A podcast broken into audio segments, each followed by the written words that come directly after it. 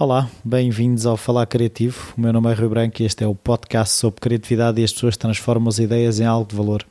A minha convidada esta semana é Lara Seixas Rodrigues. Vamos então à conversa.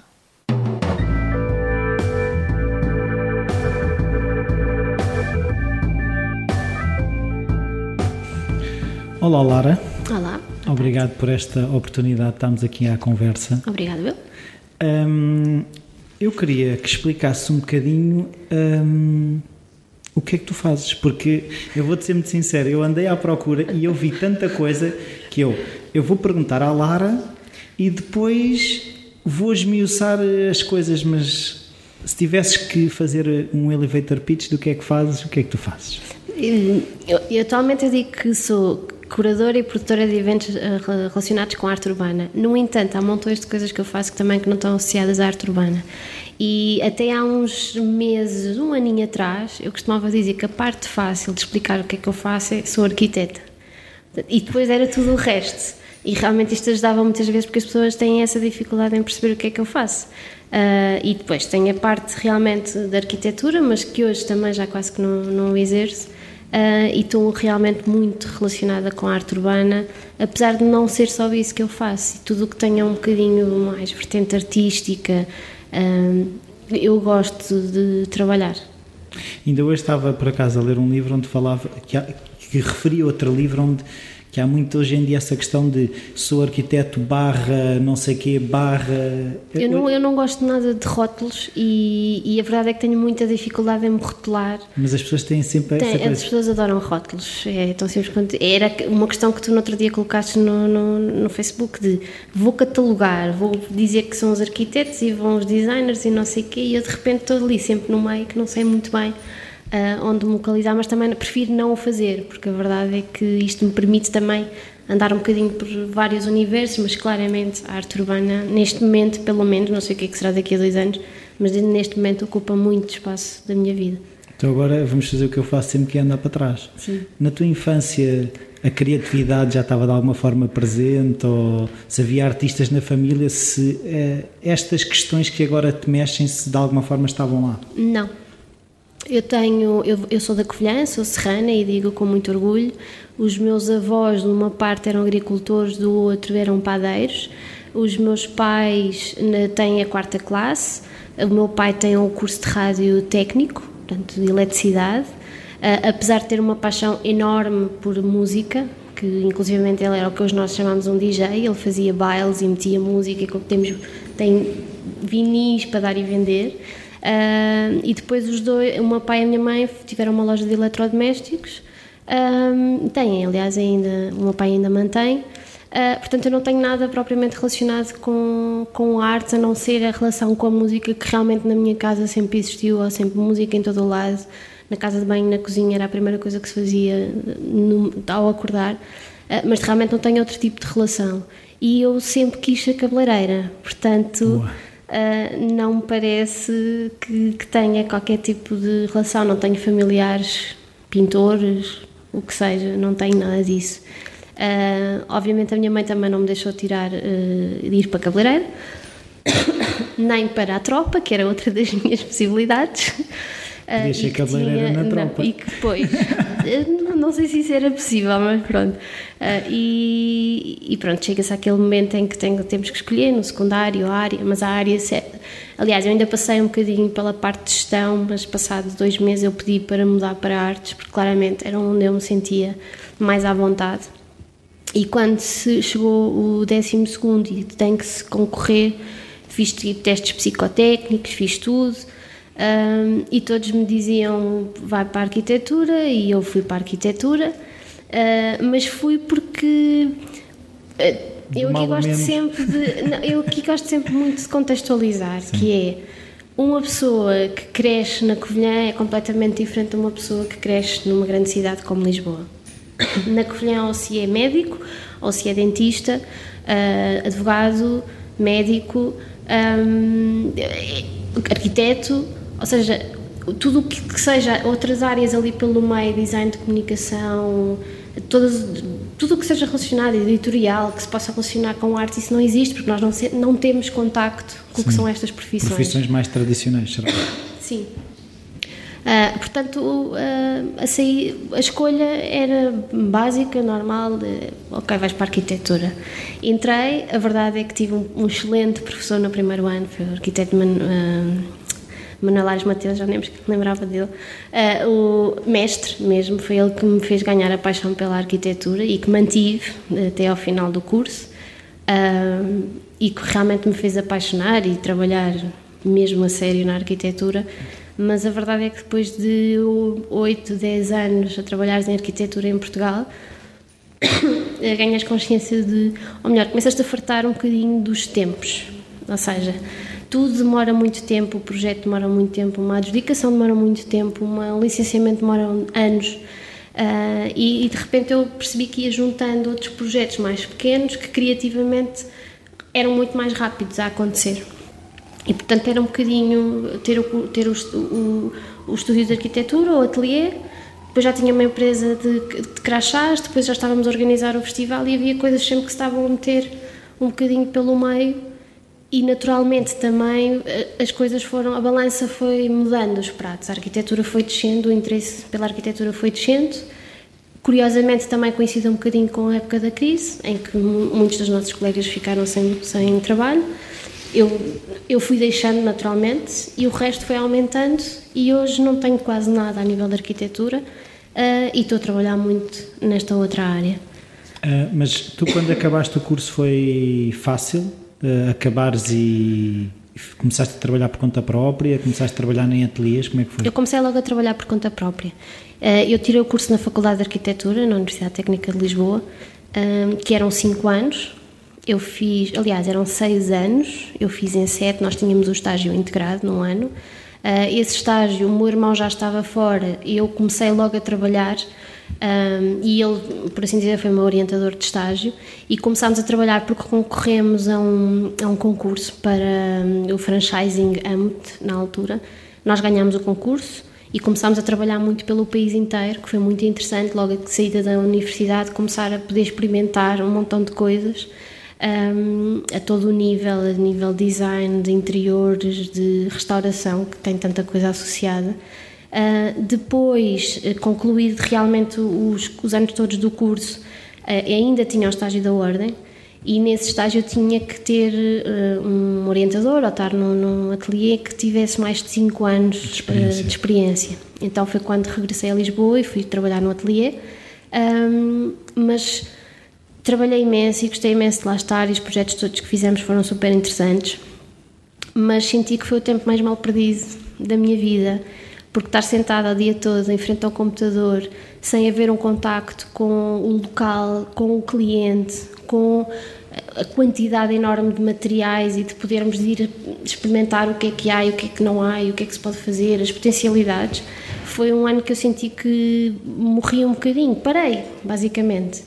E assim que acabei o estágio comecei e continuei, porque nunca abandonei, a verdade é essa, o trabalho a solo, e continuei sempre a trabalhar.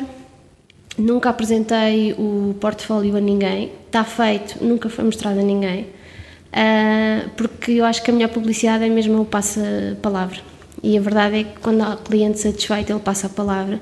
E, tem, e foi sempre assim, uh, até o momento em que eu deixei de querer Sim, mas isso é uma coisa que quando, por exemplo, acontece uma situação de desemprego, as pessoas dizem, ah, tens é que atualizar o teu currículo e o teu portfólio e... Pois, eu não tenho essa experiência. Uh, não tenho, se calhar um dia vou passar por ela, mas a verdade é que eu saí da faculdade, fiz o meu portfólio, tenho-o em casa e nunca o mostrei a ninguém, nunca precisei disso realmente, porque eu comecei logo a trabalhar e quando me candidatei a ir trabalhar para o ateliê, ele viu o meu portfólio real já, não foi o de, da faculdade, já foi aquilo que eu tinha feito durante um ano e que, e que, sim, sim. E que era. Prática. Uh, porque montar um restaurante é mais rápido que se calhar construir uma casa, tem outras limitações. Pronto, e realmente ele já, ele já via coisas reais, os meus contactos também foram usados dentro do ateliê, uhum. portanto era completamente diferente. E a verdade é que nunca mostrei o portfólio, acho que é importante, se calhar, por exemplo, hoje eu atualizo o meu LinkedIn, que acaba por ser o meu currículo. Uh, mas a verdade é que está lá para alguém se quiser ver, mas não, nunca o mostrei a ninguém também. Sim, é, é nas relações uh, entre pessoas que as coisas surgem. Eu cada vez mais me convenço disso, não é um bocado de papel ou até um elemento digital que, que vai fazer a diferença. Eu acho que eu, eu, eu, quando as pessoas me perguntam, e, e, isto se calhar eu respondo do meu ponto de vista, se alguém quisesse trabalhar comigo, eu gostava que me apresentasse algo diferente, não um simples. Uma, uma simples folha, um simples currículo. Formato europeu, não é? Eh, exato, que é horrível, que não é nada apelativo, pelo menos nas áreas criativas. É Mas tenta-nos tornar todos iguais, aquilo que estávamos a falar no é início dos rótulos. Completamente. É. É para ter bitola. Sim, é uma bitola, mas que depois em áreas criativas, quer dizer, não é nada, não, não é ali que se descobre realmente se alguém tem um, um dom especial ou, ou, aquilo que se procura, pelo menos. Uh, mas pronto, uh, eu tento sempre que quando me perguntam, ah, faz algo diferente, algo que que a pessoa que tu vais é? entregar é? e de preferência entrega mesmo uh, e que a pessoa não vai recusar receber, porque é algo diferente. E aí já estás a ganhar pontos, é o que eu acho. Agora, me entregar uma, uma, uma, pastinha com meia dúzia de folhas não é nada, acho eu. Encadernado, não sei. Não. então, a arquitetura foi, foi morrendo, entre aspas, uhum. não é? E como é que começaram a surgir as coisas? Já falaste aí nos crachás e como é que, como é que fomos a pouco e pouco chegando onde estás hoje? Pronto, os crachás foi uma, foi uma, uma das coincidências, acho que também tem sido sempre assim um bocadinho. Coincidências aproveitar as oportunidades e nós organizávamos, juntamente com o meu irmão, com o Pedro, organizávamos o, o Downtown na Covilhã. E tínhamos sempre a questão das lembranças. E houve um ano que decidimos comprar a máquina de, de crachás para fazer lembranças do, dos participantes. E experimentámos fazer com tecido e de repente percebemos que na altura, isto estou a falar com quase sete anos, já não há mais, que acho que o último foi em 2006, portanto já estamos a falar muito, bem longe, não havia crachás feitos em tecido e, portanto, nós começámos a brincar e depois começámos a, a, pensar. Isto era muito engraçado fazer com edições de autor, convidar artistas a fazer os desenhos e não sei o quê.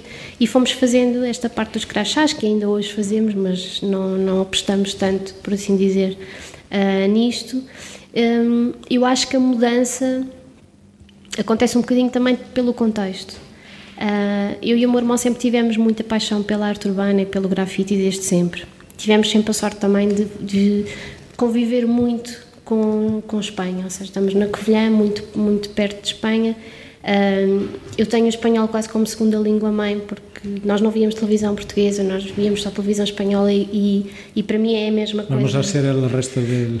Parece, sim, como é que era? Uh, e realmente foi, é muito fácil, eu, eu sinto-me em casa. Uh, eu sei que não, muitas pessoas não gostam que eu diga isto, mas a verdade é que eu tenho umas costelas daquele lado. Um, e íamos muito também de férias para a Espanha, portanto antes de grafite e principalmente grafite chegar a Portugal, nós já convivíamos com ele e fazíamos questão, íamos andar na, nas linhas do comboio para fotografar e para ver as coisas que se faziam. Quando isso começa a surgir muito em Portugal, finais de 80, 90, que coincide quando nós vimos para Lisboa, realmente foi começarmos a conviver com aquela realidade que nós gostávamos em Lisboa. Viemos, viemos os dois estudar também para Lisboa uh, no pico do que é, do que começou a ser uh, grafite, não diria ainda arte urbana, vem um bocadinho mais tarde, mas realmente começámos a conviver com isto e o conviver começou quase, é uma rotina de então onde é que hoje vai haver um evento, então vamos lá.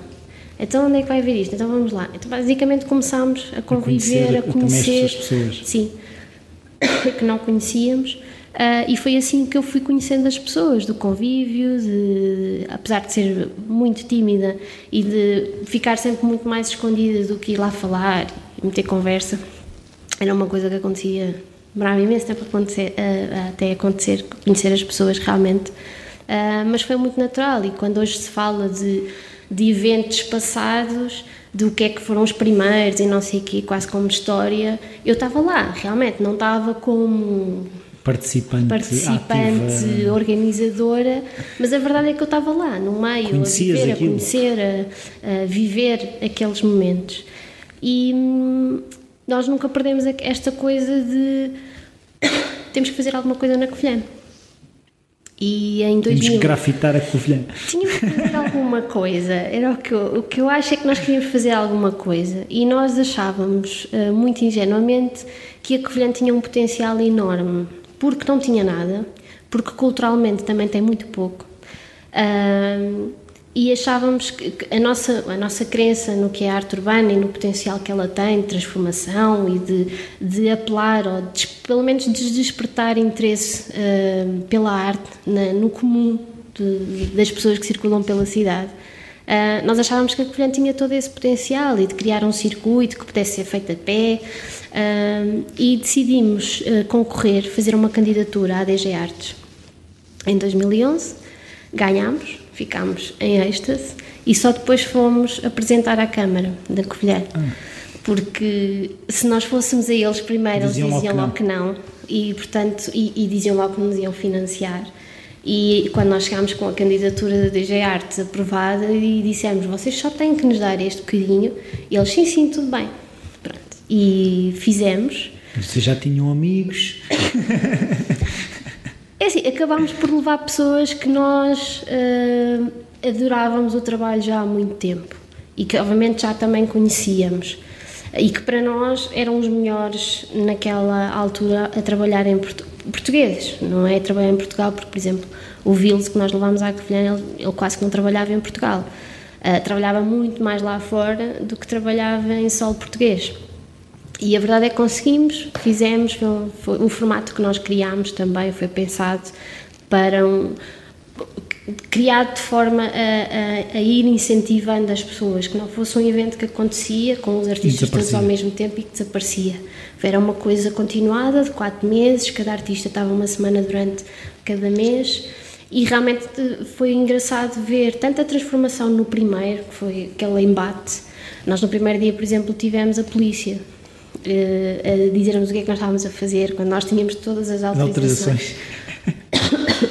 a, a mudança das pessoas. Sim, mas um jovem com uma lata de tinta é sempre crime, não é? É um bocadinho, e, eu, e, e, naquele caso concreto é, nunca se tinha feito nada igual claro. e de repente estão em plena luz do dia algumas pessoas a pintar, é estranho. Uh, e foi estranho para toda a gente, mas foi, foi muito rápida a mudança entre a desconfiança e o gostarem e o darem palpites sobre tudo uh, e o acompanharem a, a, a, peça que se fez durante semanas e que realmente mudou a rotina daquele sítio. Foi muito rápido e, foi, e também foi engraçado ver ao longo do tempo. A segunda parede já foi uma senhora que nos deu, uh, que nos pediu para irmos pintar. Uh, portanto, as pessoas também iam aderindo um, faseadamente, por assim dizer. E isso foi muito interessante. E no meu caso concreto ficou esse bichinho de, que só há, confesso que só há muito pouco tempo é que pensei uh, de, qual a relação entre isso e a arquitetura. E acho que tem muito. e que pensei sério nisso, e eu acho que tem muito a ver com uma parte social que eu gosto. Uh, gostava na arquitetura de realmente de projetar para uma pessoa e não para uma revista, por assim dizer. Uh, eu gosto de projetar para famílias, de perceber como é que elas vivem, como é que convivem, como é que usam o espaço. Uh, e é um bocadinho a mesma coisa que eu faço quando vou visitar uma cidade para trabalhar. Eu não consigo. Muitas vezes as pessoas dizem, ah, mas diz, diz aí um valor, o que é que tu achas de se fazer, o que é que tu achas para se fazer. Isso não consigo.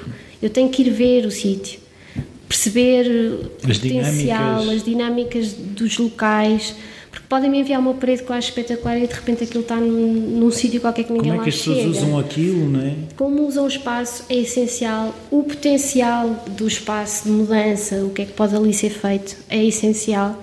Um, e portanto percebi que existe esta relação claramente. É, é como se o meu terreno de estudo mudasse a, a, a área, mas mantém-se, que é a cidade e é a pessoa, como é que se usa e como é que se transforma. Sim, as cidades são as pessoas. Exatamente. Eu sou ferranha disso, desse pensamento. Há muito, muito, infelizmente há muitos arquitetos que, que trabalham muito para a imagem e, o, então. e, uma identidade e um umbigo. Eu, foi coisa que eu nunca consegui fazer, eh, porque realmente tenho esta coisa da necessidade de comunicar com alguém e não comigo própria, que é uma grande chatice.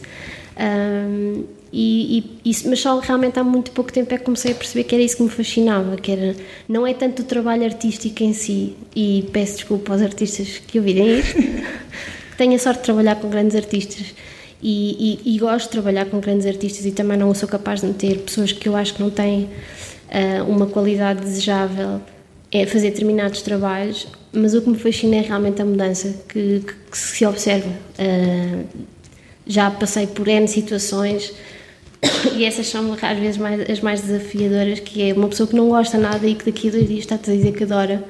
Uh, passar alguém e agradecer-te porque estás a, a modificar a, a cidade é super engraçado ver essas transformaçõezinhas e de rotinas diárias que acontecem. Uh, por exemplo, eu na, há 15 dias atrás fui à Figueira da Foz, onde fizemos uma parede gigante num, num, num espaço que, que foi remodelado, à zona, junto ao rio, mas que não tinha grande uso ainda. E nós pintámos uma, uma parede gigante de 400 metros quadrados com o Pantónio, grande artista. Um, e, e foi muito engraçado ir lá, agora passado não sei quantos meses, e ver a quantidade de pessoas e a dinâmica. Abriram uma série de esplanadas, uma parede que estava grafitada e feia, mal grafitada. Uh, realmente transformou-se numa peça de arte onde ninguém mexe, ninguém toca, ninguém risca e a quantidade de gente em volta dela, encostados a conversar, a andar de bicicleta, de patins, de tudo e mais alguma coisa. É, é engraçado como é que um espaço cuidado modifica. Sim. Isso faz-me lembrar quando eu entrevistei o Paulo Arraiano, em que ele falava uh, essas intervenções serem quase como os pontos da acupuntura, onde, onde, eh, de repente há ali um, uma afluência de sangue, tal como na acupuntura, neste caso o sangue são as pessoas, e toda a, a dinâmica daquele espaço muda, precisamente por isso, Sim. lá está, pelas pessoas. Sim, pelas pessoas e também digo outra coisa, é a maneira como a coisa é feita porque existem muitos desses, desses momentos da acupuntura, dessas intervenções da acupuntura, que o fato de não serem divulgadas, um, não serem comunicadas, não serem né? explicadas, não serem acompanhadas e, em geral, por exemplo, eu normalmente estou numa parede e estou, eu passo quase o tempo todo a falar, ou estou a ajudar ou estou a falar. As pessoas gostam de fazer perguntas e tu explicas e depois aquela pessoa vai passar a palavra à outra e à outra e à outra e de repente percebes que a cidade inteira sabe o que é que está a passar e tu não fizeste muito e vêm ver. Isso não tem a ver com inclusão, as pessoas sentirem que estão a fazer parte daquilo? É a integração, sim. sim, completamente. E é isso, é isso que eu acho que tem que ser sentido. E eu critico uh, uma série de projetos que são feitos em que realmente fazem essas intervenções de, de, de pintura, do, do que seja, mas não existe a divulgação, não existe a partilha que acho que é uma coisa essencial. Uh, e quando isso não existe, mesmo quando uma comunidade não percebe o esforço que o artista faz, quando não existem partilhas entre artistas, um que vem daqui e o outro que, que está ali, mas que está a ver e a aprender, eu, eu comecei por aí, de ver como é que se faz. Eu não sou artista, não, não, não quero ser, não, não pinto nada. Mas não a verdade nada contra é que, quem é? Nada contra quem é. Uh, mas a verdade é que eu gosto de ver como se faz. E já dei dicas, por assim dizer, a muita gente porque realmente sei como é que se faz e sei e, e, isso também me dá outra capacidade de ok vamos para aqui está aqui esta parede quem é que eu vou meter aqui? Esta parede não está muito lisa está muito estragada podemos fazer isto e aquilo. O facto de eu saber como se faz e como eles trabalham e o que gostam de trabalhar também me dá a possibilidade de, de propor as melhores soluções sempre para cada sítio. Isso tem a ver com o leque de opções que tu já tens no teu sim. no teu sistema assim sim sim dizer. sim Uh, e a verdade é que eu tenho imensa pena quando não acontece esse momento, de part essa partilha, porque acho que se perde metade do que poderia resultar, o resultado fica a meio. Sim, é que às vezes também sinto que certas câmaras é somos bué das jovens, temos uma parede de grafite e somos Sim. bué, já. Sim, mas depois. Aquilo não dá em nada. Não deu em nada. Basicamente tem uma parede linda, tudo bem, e depois. Uh, é, é que essa parede linda podia ter sido aproveitada para mudar muitas consciências, uh, para ensinar muita gente como é que realmente se faz e como é que se faz bem, e isso perde-se. Muito, em muitos processos, e essa parte que para mim é essencial, perde-se. Então, mas é aquilo que estávamos a falar, assim, se as cidades são as pessoas, eh, não é a tinta na parede. É? Óbvio, óbvio, obviamente. Uh, tenho, tenho, pena que haja muita gente que não percebe isso e que realmente, que não, ou melhor, se calhar percebe, mas não é o objetivo. Uh, quando eu acho que esse é o objetivo, sempre, uh, para além de todos os outros, do comercial, do que seja. Uh, Mas mesmo o comercial tem a ver com pessoas. Pois, e se calhar por isso. E não conseguem chegar às. Quem, não, quem pensa no comercial, mas ou seja, tentando fazer quase um atalho para chegar ao uhum. comercial, esquece de que as pessoas é que são o comercial. Concordo completamente e até diria-te outra coisa, que é, se calhar, por causa de faltar essa parte no processo, é que em Portugal não existe uma cultura de compra de arte, porque não existe uma, uma cultura de, de apreciar arte. Uh, e a verdade é que eu, por exemplo, quando estou na rua ou muita gente vê o trabalho de um artista e pá, gostava mesmo de ter uma peça destas em minha casa. E a verdade é que quando as coisas aparecem assim do nada, se calhar não existe essa parte afetiva e de, e de empatia que se cria com o trabalho de, de um artista. Uh, e se calhar não se dá valor, e, e por isso é que eu também não vou dar valor à arte e ao quadro e não vou gastar se calhar 200 ou 300 euros ou mais a comprar o que for. Falta essa parte de educação Sim, uh, há muitas pessoas que, que veem sobretudo a arte abstrata, ah, isso é tinta, isso até eu fazia lá está. Isso, pronto, isso é o, é o clássico. É toda a gente, ou, ou, eu não sei desenhar, mas também não quero, não, dou, não valorizo porque eu também não sei fazer, ou então, pronto, eu também o faço. Uh, isso também eu fazia, eu fazia sim, mas não mas faz. faz. então, e hum, dos vários projetos, uh, o que é o Mistaker Maker? O Mistaker Maker acaba por não ser propriamente, ou melhor, é um projeto de vida, neste momento para mim, porque a verdade é que o UL começou como o Festival de Arte Urbana da Covilhã e, como eu te dizia há bocado, esta, esta minha paixão por, por estas transformações todas e, e, por tudo, e porque realmente gosto de cor, não vou negar. Uh, acho que foi uma coisa que, tive plena noção quando estava a estudar em Barcelona e fui visitar um, um Hospital de São Paulo, em que o objetivo do arquiteto, que era contemporâneo do Gaudí, era dar cor ao hospital porque a cor melhorava o estado das pessoas. Uh, e eu acho que isso, isso existe realmente e é, não, não, não sou nenhum cientista, posso poder explicar, mas a verdade é que o mundo cinzento e preto é horrível. Um, é depressivo? Completamente. E portanto eu gosto de colorir, apesar de, para além das outras coisas todas, mais de processo e de comunidade e essas coisas todas. E fui fazendo, fui tentando, depois da Covilhã e de percebermos que não íamos ter uh, apoio para fazer uma segunda edição no ano seguinte, uh, fui tentando noutros sítios poder fazer isso. E o primeiro sítio realmente foi aqui no LX Factory, onde estamos. Uh, eu andei durante dois anos a chateá-las para me deixarem fazer alguma coisa. E simplesmente quando eu fiz uma pinturazinha uh, que, que, me pediram para fazer um, um, um, pequeno arranjo em que eu fiz uma trama que era suposto, suposto ser cinzenta e preta e branca, eu meti cor lá pelo meio Malandra. E obviamente não disse que ia fazer porque senão diziam logo que não, mas a verdade é que o feedback das pessoas foi muito bom. Claro. E então eles perceberam que aquilo que me tinham sempre pedido era: ok, podes fazer, mas tens de trazer artistas que só tenham esta paleta de cores de castanhos, pretos, cinzentos e pouco mais, uh, e que eu sempre me recusei a trazer. Uh, eles perceberam que, ok, vamos te dar uma possibilidade, apresenta-nos uma proposta para fazer algo colorido. E a verdade é que uh, no ano seguinte a fazermos o UL na Covilhã, consegui fazer aqui uma parede, teve um feedback gigante em toda a gente, todas as pessoas que moravam e visitantes, e eles deram-me assim um bocadinho carta aberta de ok, podes fazer o que tu quiseres. Obviamente sempre com a aprovação deles, claro. mas deram-me um bocadinho porta aberta para eu trazer e para propor e todo o tipo de artistas, deram-me essa possibilidade.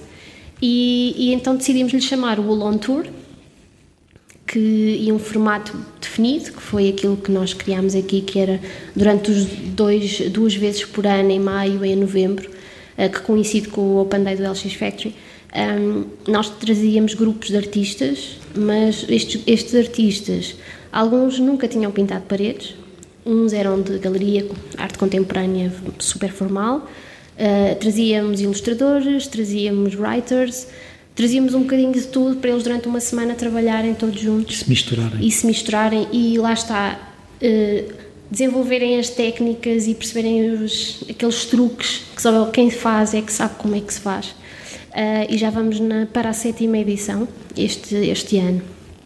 Deste trabalho que nós fomos fazendo aqui no LX Factory começaram a surgir uh, convites para ir a outro lado.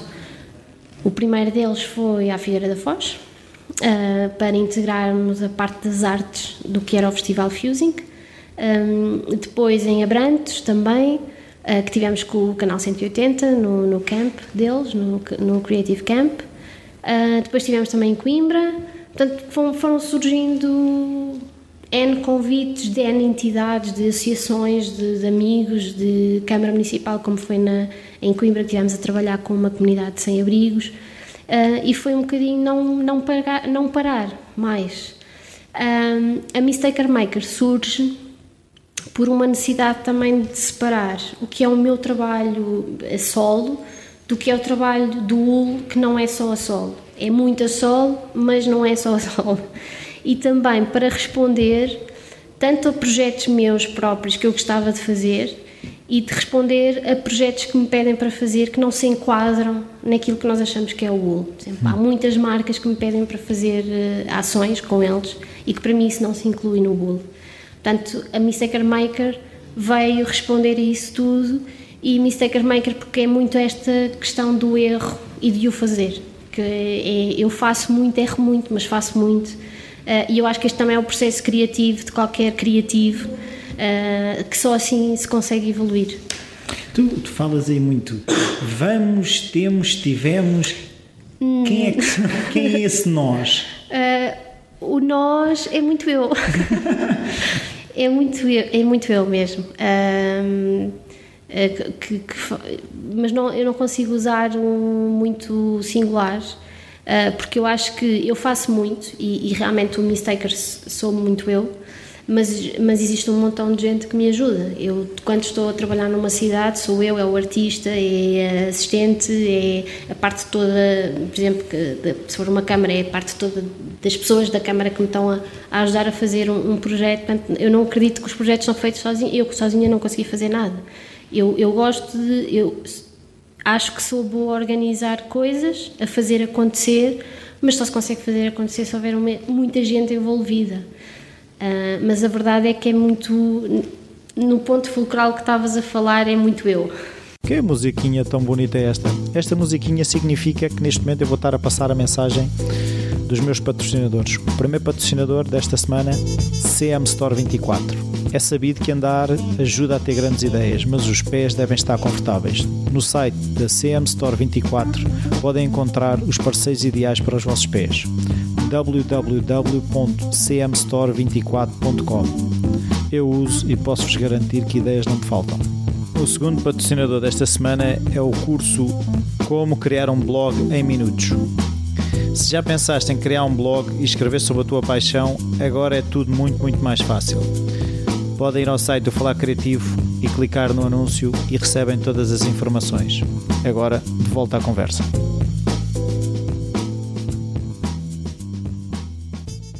Pois, então agora o que eu queria perceber é, numa situação dessas, como é que a coisa começa? Eh, eu imagino que eu sou uma câmara, venho falar contigo, como é que tu começas a organizar o processo?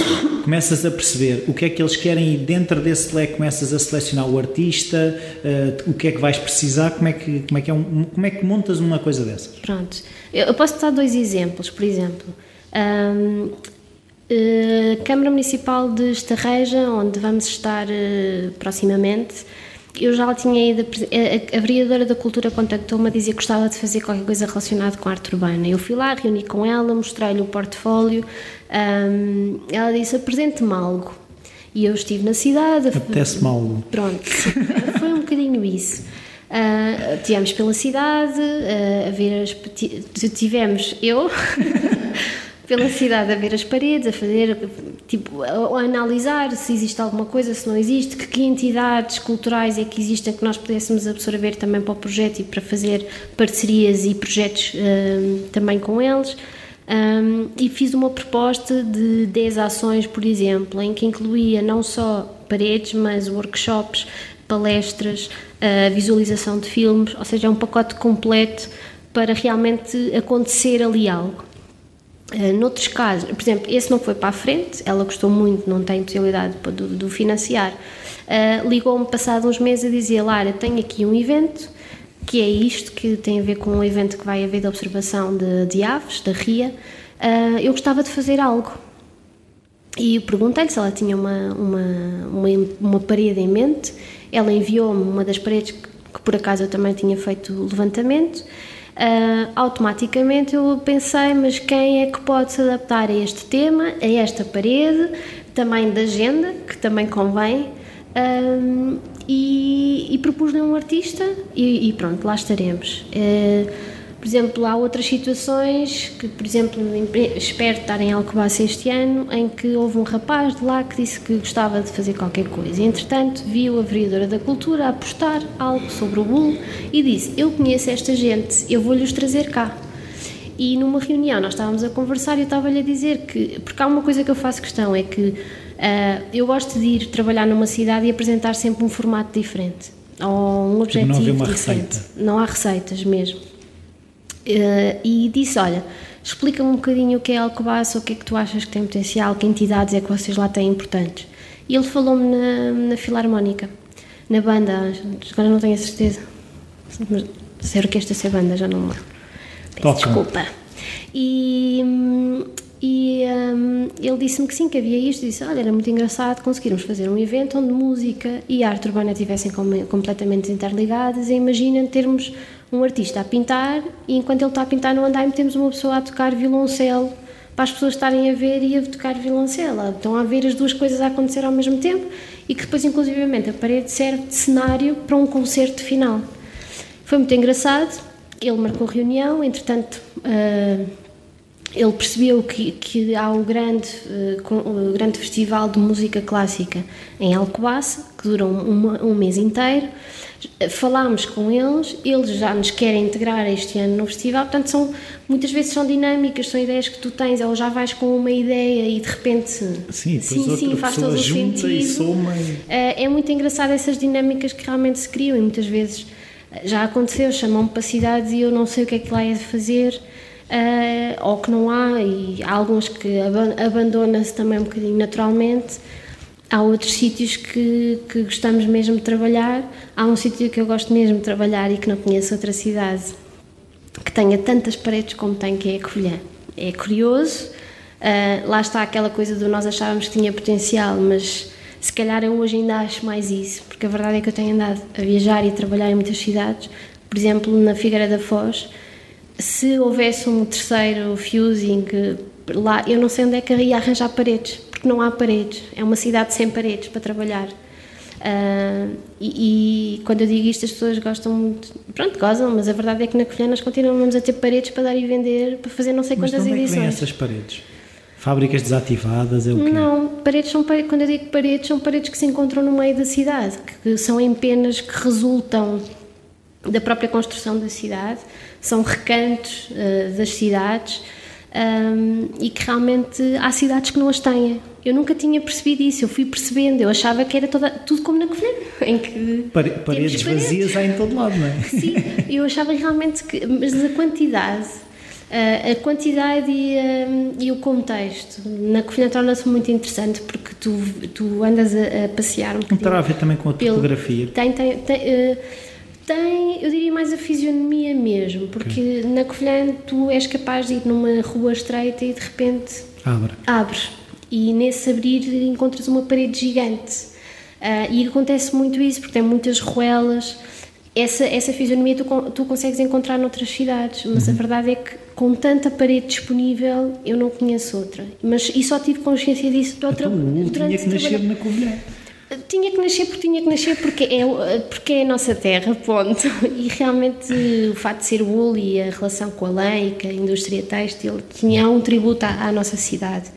Mas a verdade é que foi, foi só quando comecei a trabalhar noutras cidades é que percebi realmente a diferença e o potencial lá está que a Covilhã tem de crescer e realmente de ser um grande circuito de, de arte urbana e que se calhar noutras cidades temos muito mais dificuldade em que isso possa acontecer naturalmente. Uhum mas só foi mesmo do, do, do, ir fazendo. Tu não sentes que, de certa forma, o Bull e o trabalho que tu tens feito também te fizeram um bocadinho mudar uh, a percepção que as pessoas têm do street art?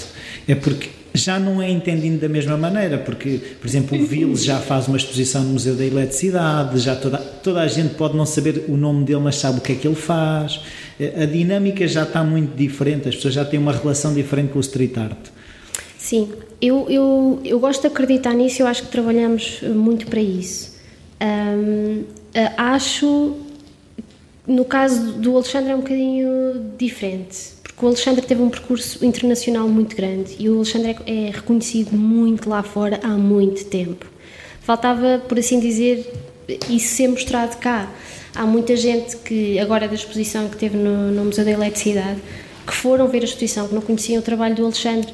Se calhar para mim isso seria absurdo, porque realmente ele anda a trabalhar há tantos anos, eh, a trabalhar tanto pelo mundo inteiro, já são mais de 50 cidades, acho eu, que ele trabalhou a nível mundial. Eu acho é que ele, Portugal ainda não tinha percebido isso. Uh, obviamente em determinadas esferas, obviamente que já. Mas o, o comum, se calhar não. E o facto de, de repente um, um, artista urbano ser apresentado num museu de eletricidade, numa fundação EDP, isso chama a atenção de qualquer pessoa. E qualquer e desperta o interesse por ir conhecer. Claro. e, e obviamente isso veio ok mas a arte urbana de repente já está nos museus. Coisa que lá fora acontece há muito e em galerias. Em Portugal ainda estamos um bocadinho longe desse cenário de ser tão bem aceito como é lá fora e a verdade é que essa exposição creio que vai abrir muito um, a, visão das pessoas por outro lado eu acredito que o trabalho que nós temos feito no ULI que é Uh, muito mais um trabalho de divulgação da arte urbana portuguesa uh, tem ajudado muito a isso. Não só porque temos viajado pelo país inteiro uh, e que isso também nos permitiu, por exemplo, sermos convidados a ir lá fora mostrar o que de bom se, fazia, se faz cá. Portanto, nós, eu quando recebi o convite para fazer a curadoria do grupo português no, no projeto do Reparé 13, assim foi a primeira vez que um grupo de artistas portugueses, com tantos artistas portugueses, foi lá fora. Portanto, nunca nenhum grupo tão grande tinha ido lá fora a um projeto tão importante e que teve a, repercussão que teve mais lá fora do que cá dentro. Isso ainda se nota muito que custam a chegar notícias relacionadas com a arte urbana. Eh, e eu acho que isso mudou muito. A partir dessa altura, por exemplo, houve artistas que lá ficaram logo, já não voltaram, como o Pantónio, e que depois fez uma exposição a, a, a solo e vendeu tudo, completamente, e que abriu já com tudo vendido que fez a maior parede da Europa uh, pintada, uh, e depois disso já temos houve imensos artistas a viajar para fora fazer também participar noutros festivais, mas realmente eu acho que esse projeto uh, que nós possibilitámos a ida deles lá fora um, abriu muitas portas a muita gente. E que depois também tivemos em Gerba, que também veio um bocadinho reforçar a importância da arte urbana no, internacionalmente.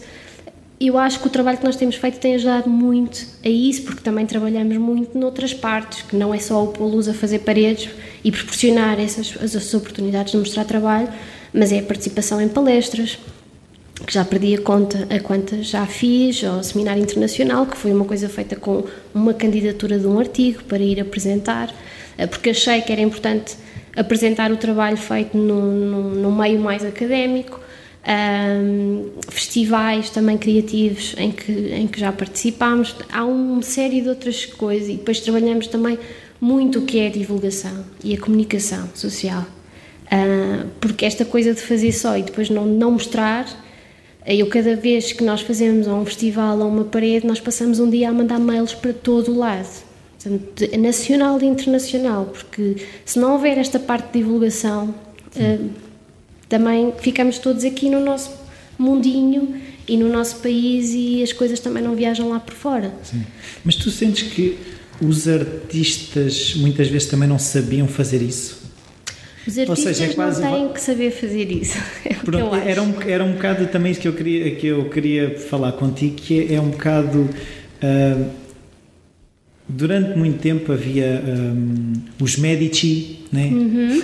estás a perceber o que é que eu estou a dizer? Uh, que de alguma forma davam essa estabilidade e essa paz para o artista criar. Uh, depois, de repente, veio um, quanto a mim, um aproveitamento de, dos artistas por parte de quem tomava conta deles. E depois houve quase agora uma reação de uh, os cura, oh, como é que, não sei como é que se, os os agentes não fazem. Os mecenas. Os mecenas não fazem falta nenhuma. Eu, se quiser, tenho o meu Facebook. Só que. Existe muito isso. E existe. Está bem, mas aquilo que eu percebo é que é muito cansativo para o artista ter que ser tudo. E, está-se a perder energia. Eu, na minha opinião, perde-se energia criativa. Eu concordo plenamente. Há uma não é uma batalha porque às vezes já nem, nem me preocupo muito, mas eu continuo a dizer: o artista tem que se preocupar com criar, com, com a parte da criação e de experimentar e de inovar constantemente. Uh, isto dele passar metade do dia a responder mails, a assinar contratos, a analisar contratos, a negociar, que são coisas que às vezes demoram semanas, em vez de estar a fazer o que realmente uh, está a fazer, ele só perde. E a verdade é que, por exemplo, eu estive em, em Gerba e tive, estava um, um, dos maiores artistas a nível mundial, que é o Roa, e ele disse isso mesmo. Eu não, é, eu não era, não, não, não seria nunca aquilo que eu hoje sou se não tivesse uma pessoa a tratar-me disso tudo, porque eu não tenho que me preocupar com isso.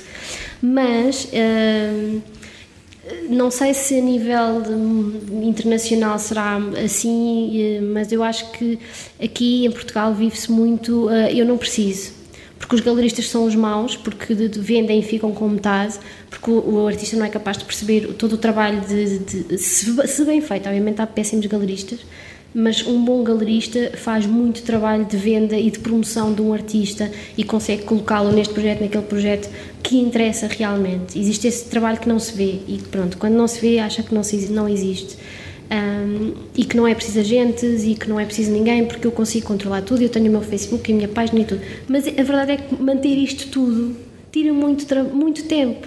Sim, mas isso acho... também, mas não, não sentes que uh, uh, também houve uma reação a um. Às tantas, o galerista é que tinha a grande fatia eh, e às tantas, eu não sei se isto não foi uma reação a um ataque foi, entre foi aspas. Foi obviamente uma reação e eu acho que essa reação existe. E agora está eu acho que é muito é legítima em muitos casos. Porque eu própria uh, acho que a postura de muitos galeristas, e foi o que eu estava a dizer, que há péssimos galeristas, que não. Uh, a balança tem que ser equilibrada. E eu concordo que, ok, uh, e o comum 50-50, mas é 50-50 em tudo não é 50, 50 nas vendas. Porque antes das vendas há muito trabalho do artista, há muito material a ser comprado, há muita coisa a ser feita. Portanto, mas lá está, é, é há bom e mau. E se calhar há, há poucos bons galeristas, ou, ou, tu, ou, eles próprios também se estão a transformar e a perceber que também têm que agir de outra forma. Até como é que os ah, artistas podem um bocado defender disso? Pergunto-te da tua experiência é terem bons galeristas, terem bons agentes. O que está a acontecer uma coisa a nível mundial, a maior parte dos, dos, dos, grandes artistas neste momento não trabalha com uma galeria. Tem um agente, esse agente uh, gera a relação dele com várias, com várias galerias e com vários projetos.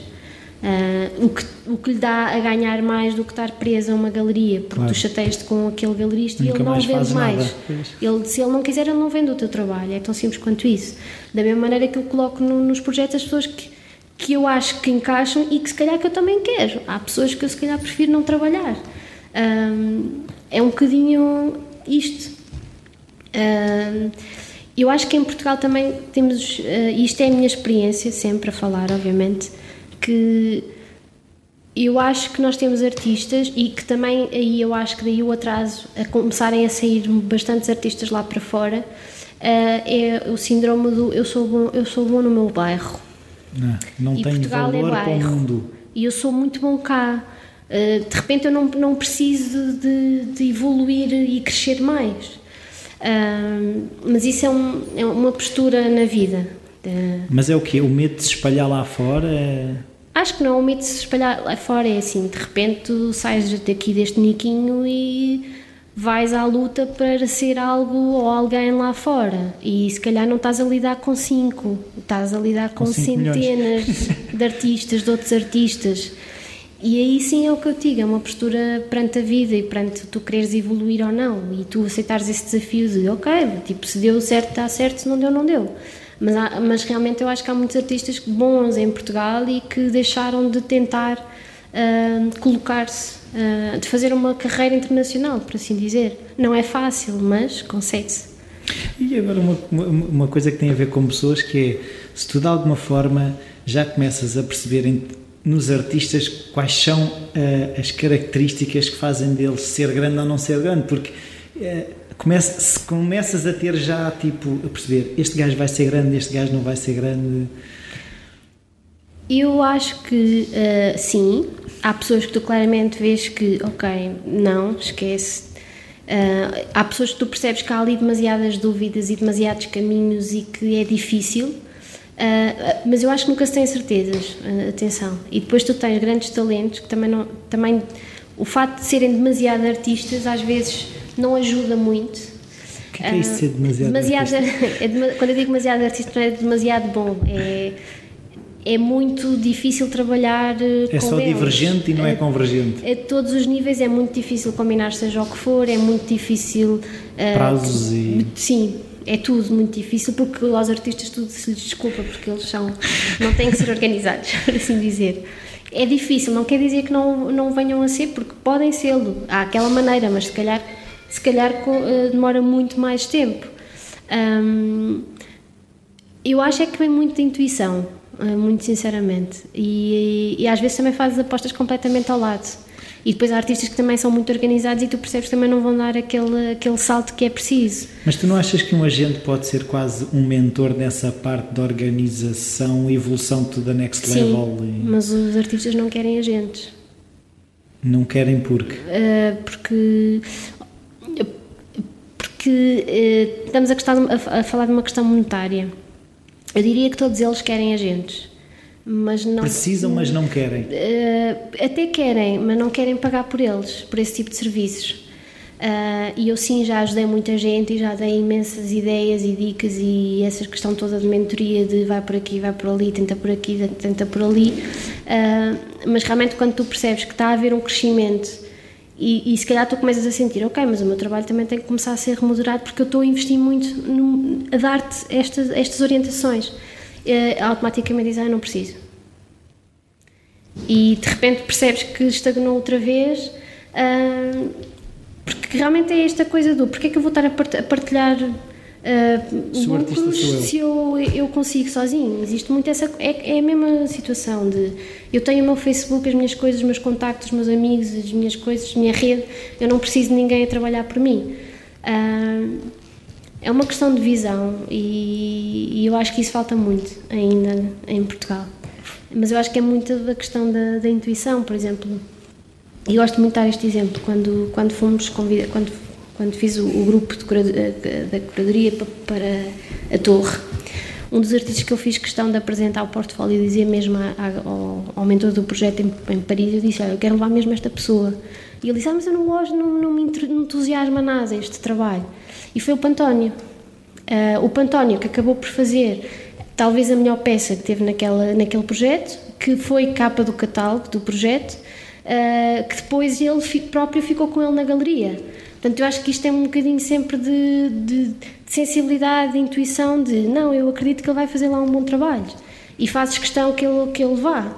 E, e realmente aí foi uma aposta ganha da minha parte em que fiz questão mesmo dele ir. Uh, às vezes é um bocadinho assim. Eu acho que não há receitas em nada e, e, e, espero não vir a criá-las porque isto dá-me mais possibilidades de, de tudo. Uma coisa que eu também queria perceber é se existe eh, de alguma forma um modelo de negócio para os artistas de rua, eh, os street artists, porque tu começas a perceber que eles às tandas, como eu estou, pronto, imagina, eu agora estou ali a olhar para as tábuas de skate, pintam tábuas de skate, depois desenham t-shirts, depois pintam paredes, depois fazem anúncios, ou se eles podem especializar e só fazem uma coisa, como é que é essa dinâmica, como é que o mercado os recebe? Assim, da mesma pode? maneira, não há receitas. Tu tens artistas que não se importam de fazer isso tudo, como tens artistas que não querem fazer nada disso. Ou seja, não querem trabalhar para marcas, não querem muito menos marcas de bebidas alcoólicas, em que não querem fazer merchandising, t-shirts e esses afins mais comercializáveis, que querem fazer uma carreira muito mais de galeria e de muito mais galeria, por assim dizer, muito mais formal, uma carreira muito mais formal, apesar de continuarem a ter esta paixão por pintar na rua. Acho que não há mesmo um modelo. Acho que, que o, o, modelo que tu podes desenhar é pegar neste artista e veres ele como é que pode evoluir, que pode ser completamente diferente deste, ao contrário. Da mesma maneira que, que cada, cada artista tem a sua personalidade, tem o seu estilo, Uh, tu, quando pensas numa possibilidade de disposição para esta pessoa, é completamente diferente para a outra, ou deveria ser. Uh, se calhar há muitas galerias em que expões da mesma maneira, sejas o A, B ou C, uh, mas eu acho que, que, tem que tem que ser feita esta distinção. mas não há receitas mesmo. Então, uma pergunta que eu queria que tu me ajudasses a esclarecer: de que forma é que a street art vai para as galerias? Porque street, galeria.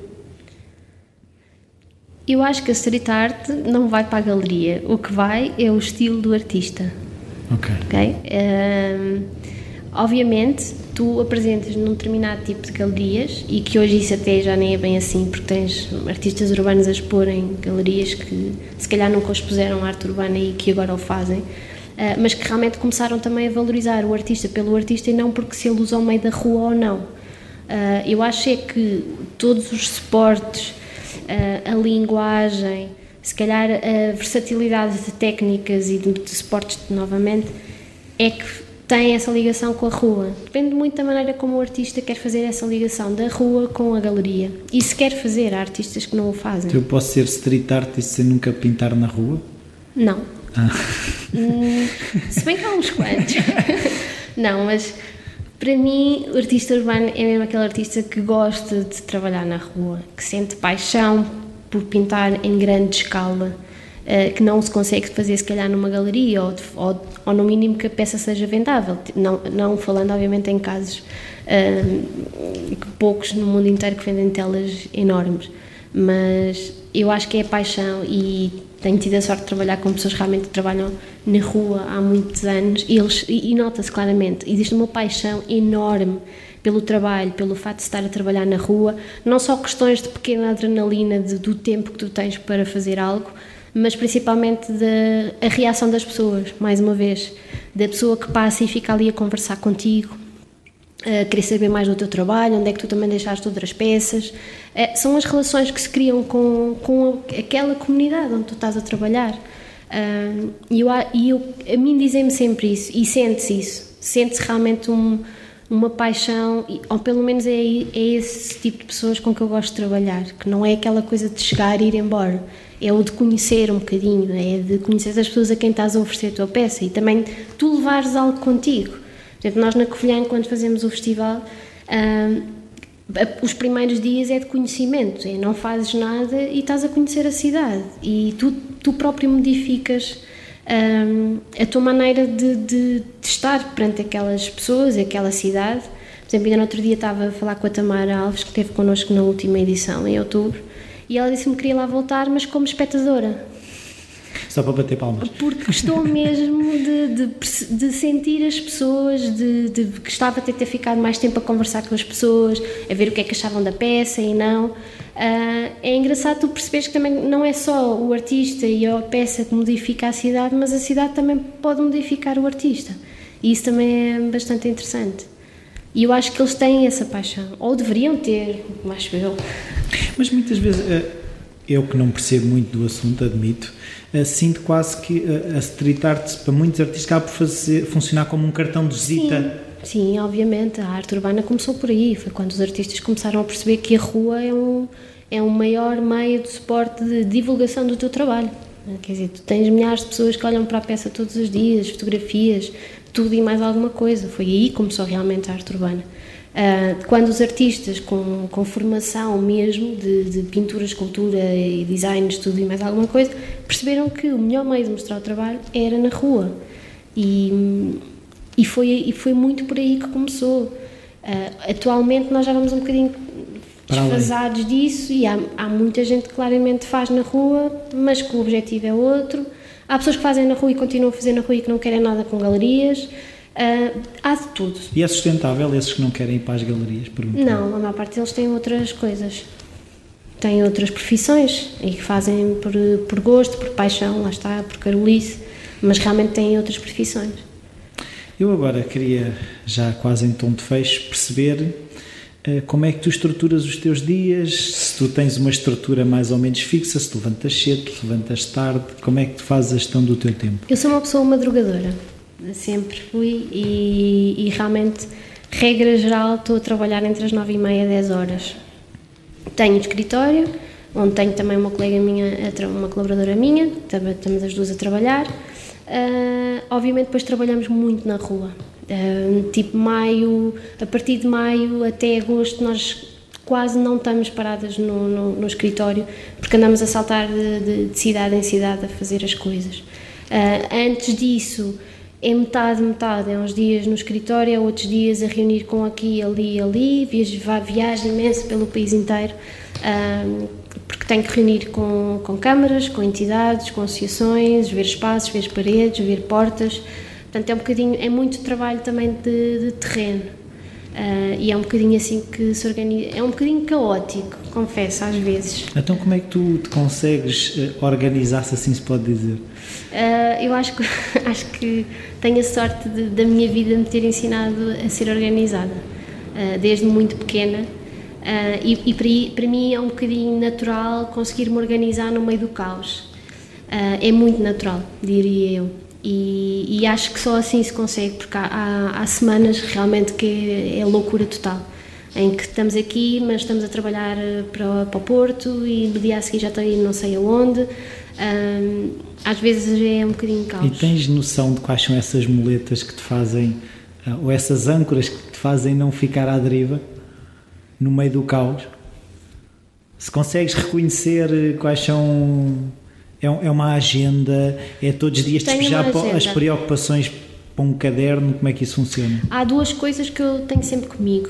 É, é uma agenda mesmo física, papel. É, sei que os telemóveis são essenciais e adoro, mas eu preciso de algo onde escrever, onde tomar as minhas notas imediatas para o dia que eu tenho que fazer.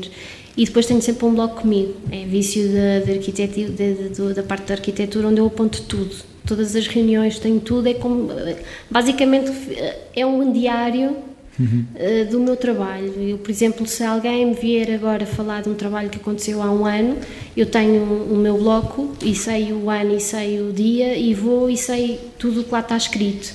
Uh, e isso ajuda imenso.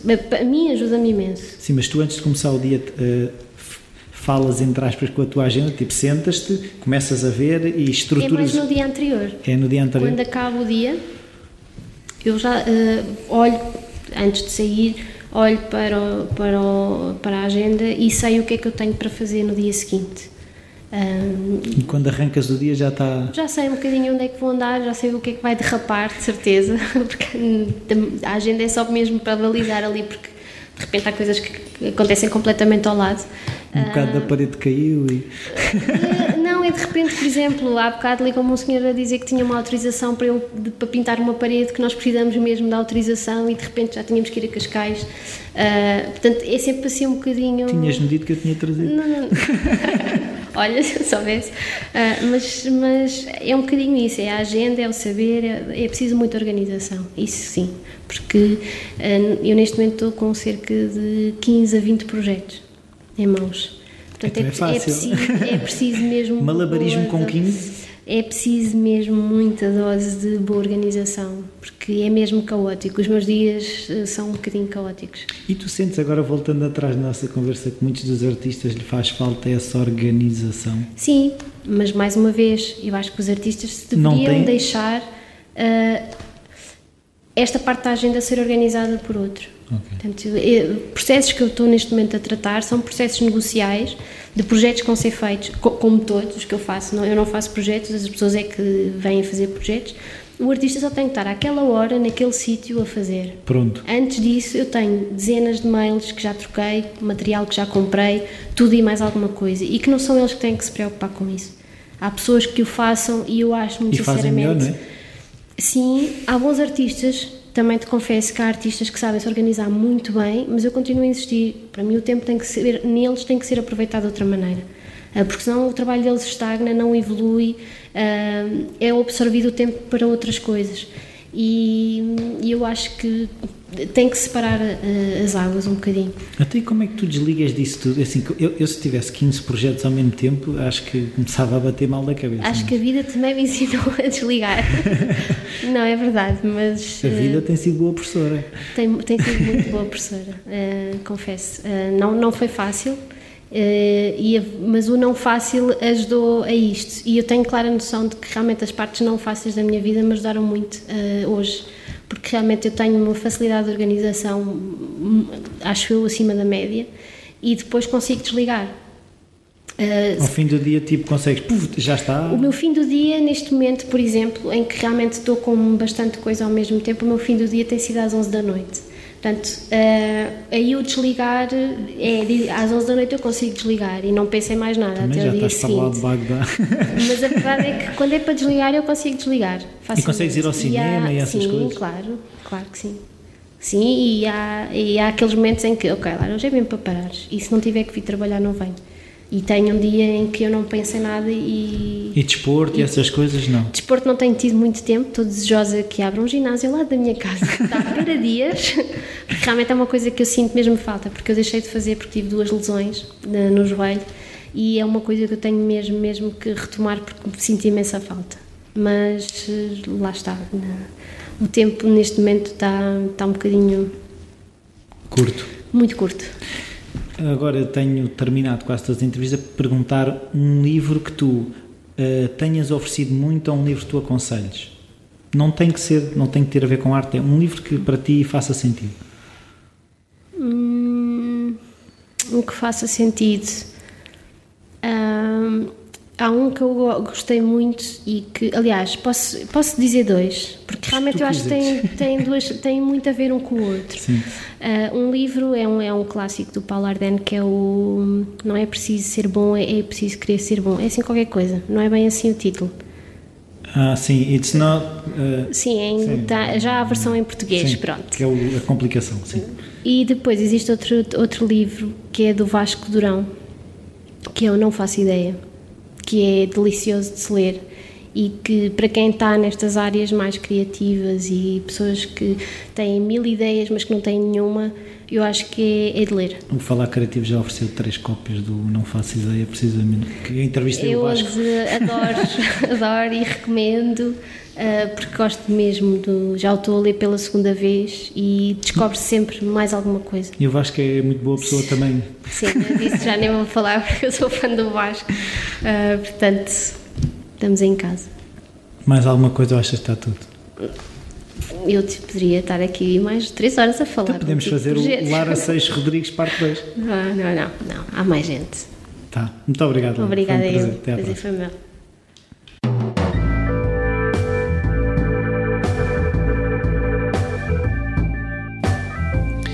Olá, ainda está aí alguém? Era só para lembrar que se quiserem entrar em contato comigo, o e-mail rui.falacreativo.com está sempre disponível. Uh, o Facebook também é uma, uma forma de entrar em contato comigo. Uh, sugestões de convidados, sugestões de temas para abordar aqui no Falar Criativo são sempre bem-vindos. E hum, qualquer coisa, já sabem, estou disponível. Até para a semana.